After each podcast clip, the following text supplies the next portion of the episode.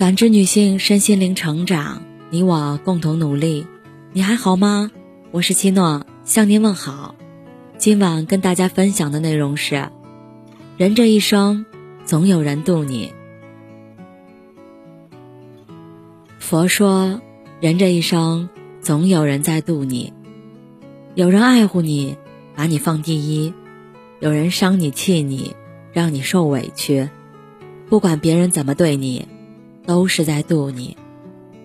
起心动念皆是因，当下所受皆是果。渡是相遇，也是经历；是陪伴，也是错过；是温暖，也是坚强。悲欢离合也好，爱恨情仇也罢，无论你遇见谁，都是你生命中该出现的人，都有原因，都有使命，绝非偶然。这个人一定会教会你一些什么。有这样一个故事，一个老和尚在寺庙里打盹儿，似乎睡着了，又似乎没有睡着。一个香客走进来，本想和老和尚攀谈，但他却一眼看到了寺庙里价值不菲的古董花瓶。他顿时见钱眼开，蹑手蹑脚走过去，抱着花瓶就要离开。就在香客准备出门的时候，老和尚突然开口：“施主，花瓶可以带走，但路上台阶众多，记得注意脚下，小心摔倒。”香客大惊，手足无措间恢复理智，把花瓶放回了原位，羞耻的离开。几年后，这位香客做生意发了大财，特地置办厚礼。回当年那个寺庙感谢老和尚。老和尚说：“我又没有做什么，何必感恩？”香客说：“要是当初我抱走了花瓶，我就成为了盗贼，一辈子都有了污点，更会因此走上歪路。是你及时提醒了我，把我心中的恶念驱逐出去了。”老和尚说：“我只是怕你在路上走得急。”会摔倒，并没有帮你。香客听后大受感动，不仅帮老和尚修缮了庙宇，还乐捐了很多粮食给周围的乡亲，成为当地人人夸赞、尊敬的大善人。道德经有言：“生而为人，你且修身，你且度人，你且如水，居恶渊而为善，无忧也。”做人的最高境界，就是渡人又渡己。一个人只有被温柔的对待过，才知道怎样温柔对待别人。这世界没有平白无故的相遇，没有毫无缘分的珍惜。你要感谢生命中那些对你好的人，帮助你的人。感谢那些低谷时拉你一把，迷茫时指点迷津的人。正是这些人。组成你生命中一点一滴的温暖，正是这些温暖，使你远离阴霾，渡你成为一个善良、正能量的人。电影《京都小筑》讲述生活在东京的女主角江东加奈辞职后遭遇低谷，去到舅公所住的京都小住几日的疗愈之旅。有一天，舅公让加奈去修缮一个破损的老旧小敏。店主把修复器皿的金善工艺告诉了加奈。金善用金子把原本破损的器物重新修复的一种传统修缮工艺。面对残缺时，不掩盖，不做作，坦然接受，精心修缮，是一种金善尽美。原本残缺的部分，非但不会折损器物本身的魅力，金善修补的裂缝反而更有不少艺术加成。听到此番解释后的加奈一下子释然了。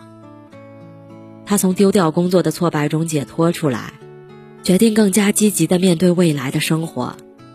从无瑕的器物到一地破碎，在于废墟中涅槃重生，这是一个器物的一生，又何妨不是每个普通人的一生？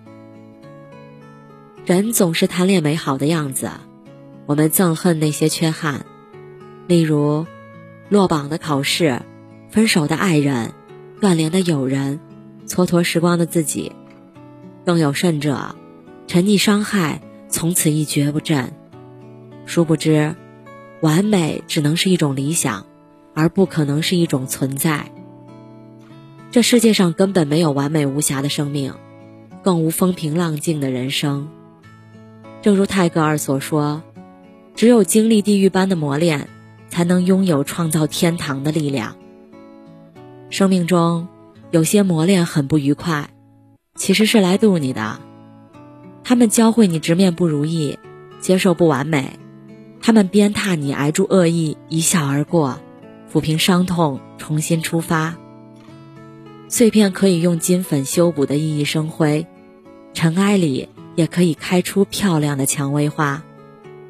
无论是恩赐还是劫难，阴霾散去，把残缺变得惊艳，就是一个人最好的善待。看到过这样一段话：让你烦恼的人是来帮你的。让你痛苦的人是来渡你的，让你怨恨的人是你生命的贵人，让你讨厌的人是助你成长的，他们都是你自己不同的侧面，是另一个你自己。渡人先渡己，渡己先渡心，天若不渡，人须自渡。有这样一个故事，说有一个年轻人背着一个沉重的包裹。跋山涉水去找无忌大师。见到大师的那一刻，他委屈大哭：“大师，我太痛苦了，我的脚磨破了，手受伤了，这一路上让我太疲惫不堪了，我一点儿都不快乐。”无忌大师指着他的背包问：“那是什么？”年轻人回答道：“这是我一路的痛苦、哭泣和烦恼。”无忌大师带着年轻人坐船渡河，上岸后让他扛起船赶路。年轻人惊讶道：“他太沉重了，我扛着他做什么？”大师笑着说：“对呀，我们需要用船渡河，但过了河就需要放下它去赶路，否则只会越走越痛苦。人生中的孤独、灾难、眼泪，都会让生命越发精彩。”但迟迟不放，就是包袱。